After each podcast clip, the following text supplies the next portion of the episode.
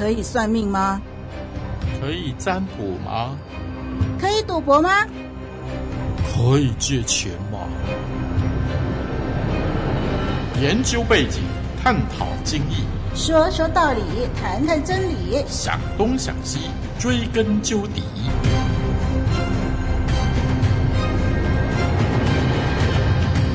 欢迎收听《想东想西》，从思考中找到方向，从讨论中知道答案。我是节目主持林丽文。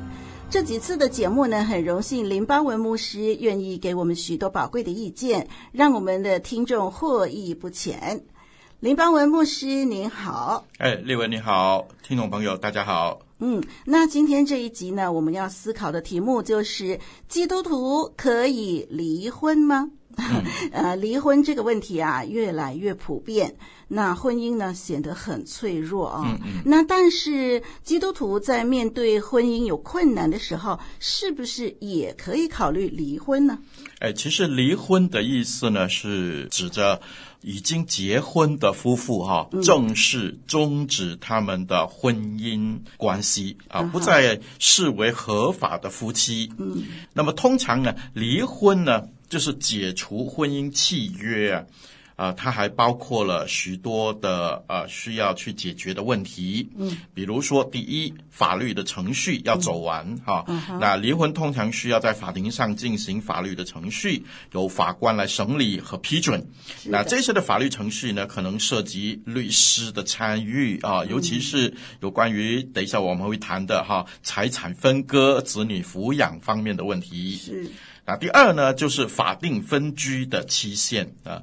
我知道在某一些的司法的管辖的区域啊，可能需要有一段的法定的分居的期限的。嗯。啊，以证明婚姻已经到了不可挽回的那个破裂的地步了。是。啊，这是为了确保夫妻已经尝试过解决问题，但是没有成功。嗯，那第三呢，就是财产的分割了啊。这啊，两个人离婚了，两个人财产要怎么样分割呢？包括了房产啊、银行户口啊、投资啊、债务啊等等啊，这些可能需要协商，或者是甚至上法庭来解决的。嗯哼。那如果有子女的话呢，子女抚养权啊，或者是抚养费啊，解决。子女的监护权啊，还有一些的探视权啊，就是我什么时候多久来一次啊之类的。嗯、这通常呢是啊离婚的阶段，就是非常敏感的问题了，需要非常仔细的协商，然后在律师在法庭上来解决的了。嗯啊，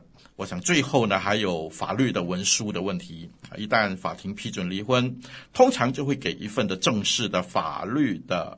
这个文书，嗯，其中包括了哈，刚才所讲的所有的东西啦，财产啊，子女的问题啦，这些呢，以文书确立了离婚的法律的种种的地位和要求规定，以维护双方的权利还有义务啦。嗯，嗯，就是其实离婚的过程呢，是一个非常繁琐的事情，没错，所以要想清楚的。是，那是不是请李老师来告诉我们的听众？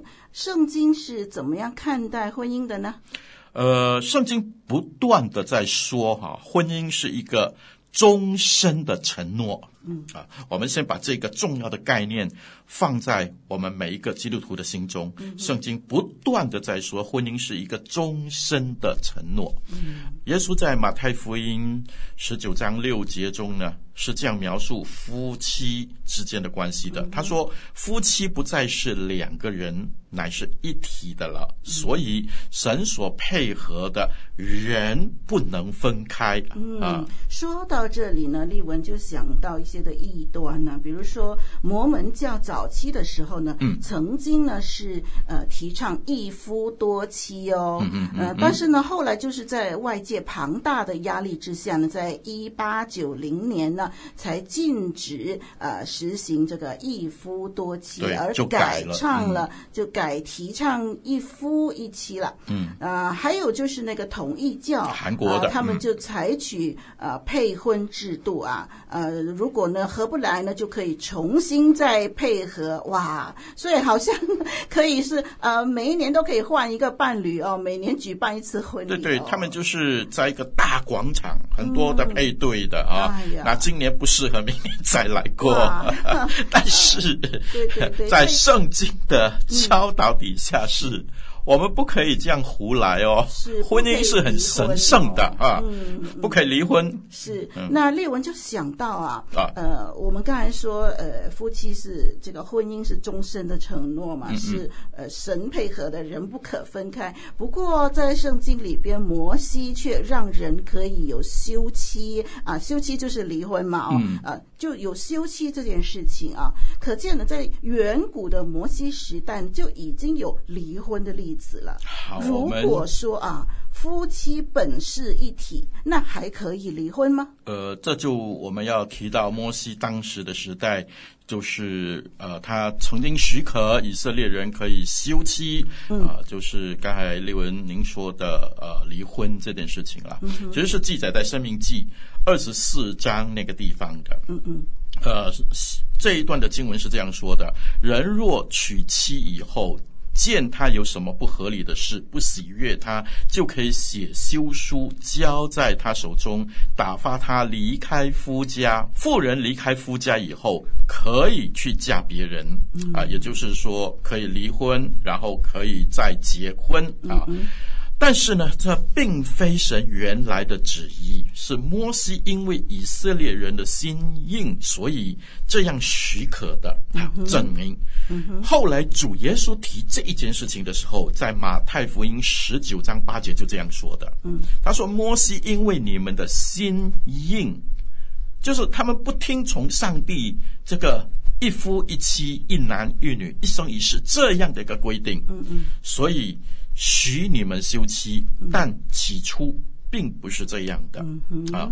所以神创造人的初期设立婚姻的制度，绝不为人预留可以离婚的条件的。对，离婚完全是人类犯罪以后的产物。是啊，人的心变了。嗯嗯。所以摩西呢，见到以色列人不尊重神所设立的婚姻制度，嗯，而随意的休妻。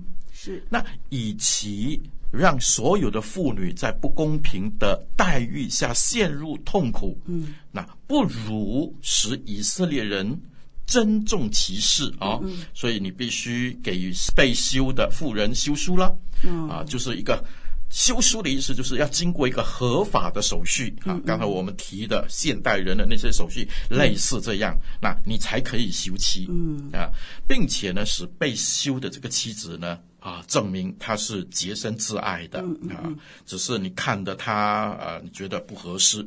啊，那他可以享受再婚的权利，是这个意思。嗯，也就是说呢，一段婚姻在双方觉得没有办法再继续下去的时候，就要先好好的把离婚的事办理清楚，让作为被离弃的女方呢，可以合法的享受再嫁的权利。嗯，这是摩西时代。嗯，那所以这样看来呢，圣经其实也有明确的允许离婚喽。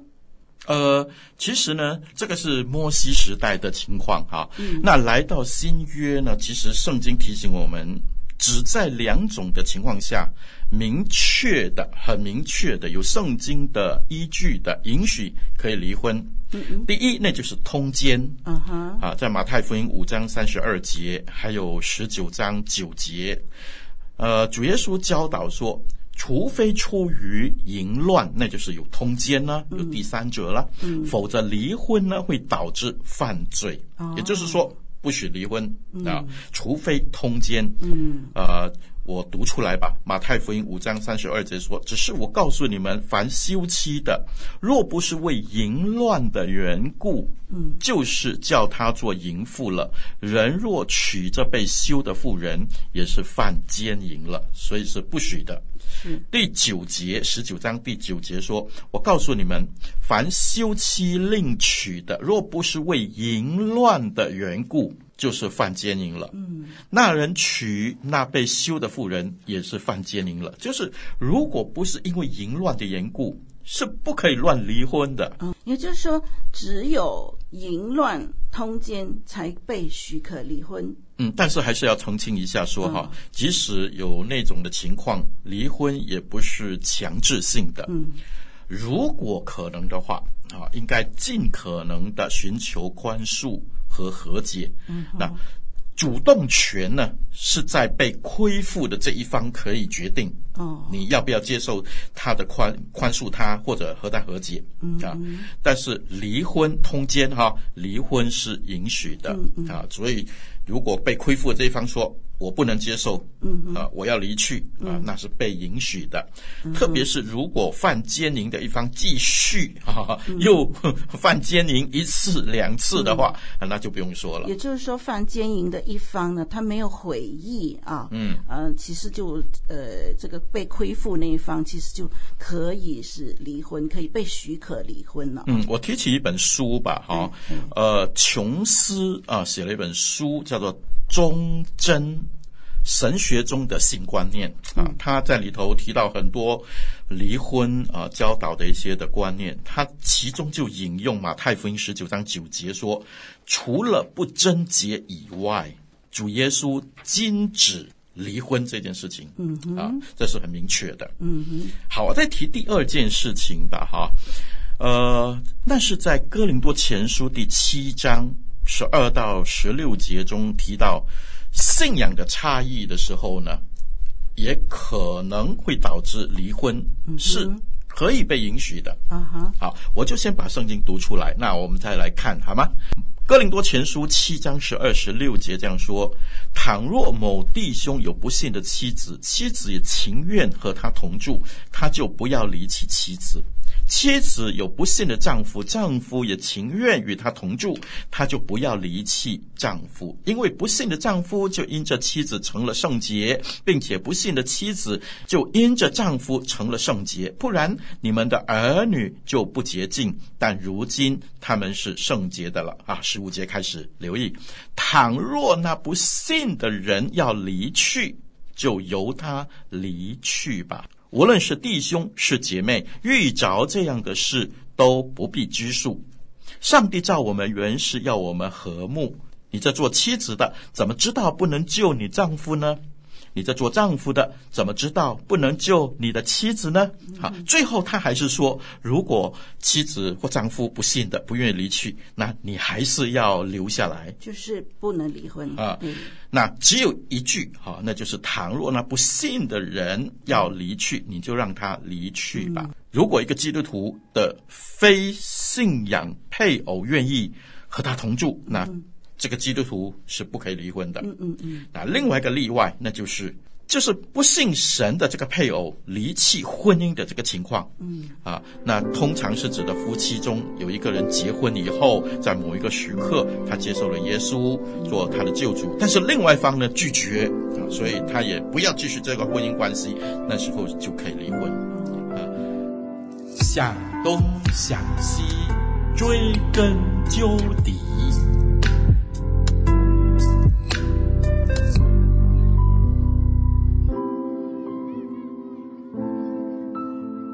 好，我再引用哥林多前书，刚才我们是读十二十六节嘛，哈，我再往前推十到十二节是这样说的。他说：“至于那已经嫁娶的，我吩咐他们，其实不是我吩咐，乃是主吩咐说，妻子不可离开丈夫，若是离开了，不可再嫁；或是人同丈夫和好，丈夫也不可离弃妻子。我对其余的人说。”倘若某弟兄有不幸的妻子，妻子也情愿和他同住，他就不要离弃妻子。啊，这边的离弃哈，这边有两个离弃嘛，和刚才我们所读的那个离开、离去跟离弃哈这两个字，原来都指着是分手、离婚来说的。啊，所以第一，如果妻子不可离开。丈夫，丈夫不可离开妻子，换言之就是不可以离婚，是就是这么简单。嗯，所以我们的答案是很明确的。基督徒就算是一方信耶稣，另外一方不是，他不愿意离开，他要跟着你，不可以离婚。嗯，那第二，倘若那不信的人要离去呢，啊，这边就说就由他离去吧，嗯，就是就可以离婚了。哦，所以这一节的意思就是，如果不信的丈夫和妻子，因为对方信了主而坚持，好，是对方坚持要离弃。啊，那就真的没办法。这两种情况跟刚才不一样，对不对？一个是被亏负的这一方说：“我不要跟你和好”，那可以离婚。那这个是。还没有信耶稣的人，他说：“我不要离婚，那你也不可以离婚，嗯、就是这个意思。”嗯，那就是呃，刚才呢，圣经就很明确的说到两个情况可以离婚，一个是感情出轨犯奸淫，嗯、那第二种就是对方坚持要离开，因为没有办法接受啊、呃、自己的配偶成为基督徒啊。嗯、那丽文就想到另外一种情况哦，就是说这个家庭暴力啊，嗯、家庭暴力这种问题那。怎么办呢？呃，可不可以离婚啊？哎，呃，我想这可能是另外一个课题哈，家暴的问题哈。嗯嗯、那林老师在这边也提一下好了。那家暴呢，林老师就不想成为人们选择离婚的一个啊，我说他是借口了哈。有人说他虐待我。啊，什么地方？什么叫做虐待呢？对他来说，就是我讲笑话，他没有反应，那就是虐待我，伤我的心啊，或者是我们两个人有一些的争执，这也可能可以成为啊，他认为这是一种的冷暴力之类的东西哈，然后就可以离婚吗？啊，呃，我就引用一个基督徒的辅导员，他的名字叫莱斯利。佛尼克啊，我们简称他佛尼克好了。他写了一本书，叫做《摧残情感的婚姻》。摧残情感的婚姻，他认为啊，有困难和令人失望的婚姻和具破坏性的婚姻之间还是有区别的。对，当然。嗯，他指出，我们绝不能够仅仅因为呃，我们没有从婚姻中得到我们想要的一切。啊，就寻求离婚。打个比方，啊，我们有很高的期望，好，但是没有人能够达到我们那种要求。当你对你的配偶感到失望啊，因为他没有像你想的那么浪漫，哈哈，啊，赚那么多的钱啊，甚至是说他没有像你想的那么属灵，或者他煮的饭没有那么好吃啊，没有那么手巧，又或者没有任何你想从婚姻中想要得到的，你很失望。那你看到别人有这样的品质的老公或者是老婆，那你就开始轻蔑，你就开始批评，你就开始失望，而不是从另外一方面来感激他，他另外一种的付出，啊，或者欣赏你所拥有的。那这位呃摧残情感的婚姻的作者呢，弗尼克认为，令人失望和困难的婚姻不是。构成离婚的理由，嗯啊，而是要怎么样呢？反过来是展现忠贞的理由，是就是因为他不好，嗯、那我忠贞到底，因为我在神面前立约嘛。嗯哼，嗯对对。那刚才我们读的那本书哈，琼斯的忠贞啊，神学中的性观念。呃，他认为圣经中关于离婚的教导的观点，他解释说，当配偶因为犯奸淫，刚才说了，或者是破坏婚约的时候，嗯、啊，就有合乎圣经的理由啊。刚才我们说了那一段前面的，嗯，啊，当然在这种的情况下，离婚并不是必须的，他也这样认为，嗯、但他是被允许的，嗯哼，也就是说，他说，我认为这是耶稣在一个。被最撕裂的世界中保护我们的一种的方式，嗯哼，因为对神来说啊，我们是他的宝贝哦，嗯，所以当我们因为奸淫而被背叛的时候，嗯，我们不需要继续留在婚姻中，嗯，好，他继续说，奸淫也被可以包括什么呢？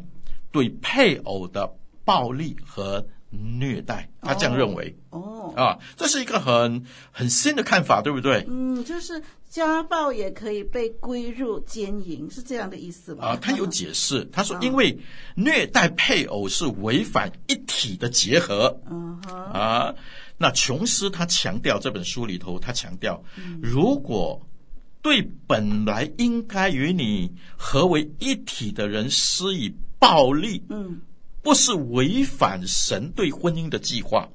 他说：“那我就不知道什么才是了。嗯、其实他是反过来说，他说，所以我们要尊重才对。如果你暴力对待你的妻子，其实你在撕裂这个婚姻。所以，虽然圣经没有很明确的提到身体虐待或者是威胁作为婚姻离婚的根据啊，但是有一些的教派，有一些的学者在研究的过程当中有他们的心得哈，可能。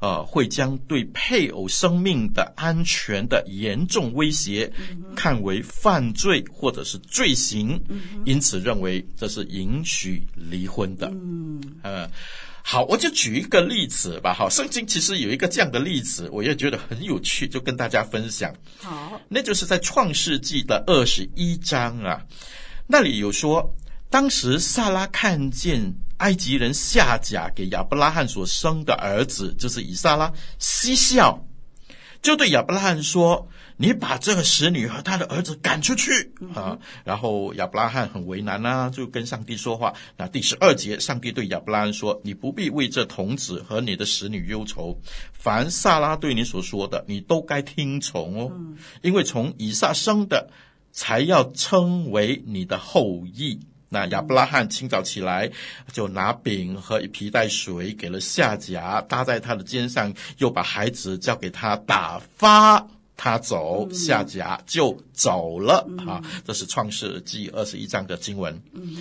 但是后来新约的呃作者加拉太书保罗，他重复这件事情的时候，他是这样说的。我们来听听啊，加拉太书四章，他说：“弟兄们。”我们是凭着应许做儿女，如同以撒一样。嗯，当时那按着血气生的，那就是以实玛利了。嗯，逼迫了那按着圣灵生的，现在也是这样。嗯，所以当时我们只看到第九节创世纪说是嬉笑。嗯，但是新约的解释是逼迫啊。嗯，这就更严重了。他的意思就是追逐、猎取、迫害啊。Oh. 那么，在犹太人的传统的里头呢，我们知道以实玛利是拿弓箭的嘛，哈、mm，hmm. 他是呃追杀野兽很厉害的嘛，所以是以实玛利拿着弓和箭啊、呃，在戏耍一般的射向以撒。Oh. 所以保罗指呢，这是以实玛利确实的威胁了以撒。危害他的自由和安全，嗯、啊！结果呢，上帝对亚伯拉罕说：“你就打发夏甲和他的母子离开吧。嗯”啊，那这个行动被认为是亚伯拉罕解除了夏甲的地位，不再视他为合法的妻子了。嗯、同时呢，也让以实玛利不再看为啊像撒拉、以撒这样的继承人。嗯啊，这个情况啊，我们现在来看呢，就称为离婚了、嗯、啊。所以呢，嗯，我们看见就是在教会当中啊，呃，有许多在婚姻当中很困难的挣扎哦。那有一些人就主张说，呃，好不好？呃，不满意就离婚，就很草率的就建议要离婚，建议夫妻呢放弃在任何婚姻当中所遇到的任何的困难、任何的低谷哦。那么实际上呢，这种的轻率的离婚呢，就忽略了圣经对于婚姻承诺的这种高度的重视，这是一种人啊，草率离婚。然后另外一种人呢，就是可能会用律法主义来教导，就是说，呃，迫使基督徒夫妻呢要留在一个明显具有破坏性和不安全的婚姻当中，可能是家暴啊，可能是奸淫等等。那么，呃，其实到底。呃，在怎么样的情况下才能够离婚呢？呃，丽文就发现了，其实没有固定的规格答案啦。那么这个张力其实一直都存在的。嗯、但是无论如何啊，圣经是很坚持说，婚姻是一个终生的这个呃承诺，嗯，那么只有在最严重的情况下才能够考虑打破这个婚姻啊。这个最严重的情况呢，或呃这个圣经里边就很清楚的说，呃，奸淫还有信仰受到逼迫啊，对方主动的坚持要离开，那么这两个情况，那至于家庭暴力呢，危及人身安全呢，那我们再要看那个情况呢来判断啊，就是说他们这个情况是不是应该离婚。假如真的是去到一个无可挽回的地步，呃，其实是许可离婚的啊。所以这就是刚才我们所讨论的呃一个总结。是，我们就用了很多的经文来成为我们是否可以离婚的佐证哈。嗯嗯、那可见这件事情呢啊，我们非常的重视，因为圣经非常的重视。好，就让我们努力成为一个尊重婚姻，并且将它看为我们终身的承诺啊。加以尊重的基督徒群体吧。嗯，好，那今天呢，我们的讨论呢就到这里为止。嗯、我们感谢林邦文牧师给我们的解答。我是丽文，啊，我是邦文，拜拜，拜拜。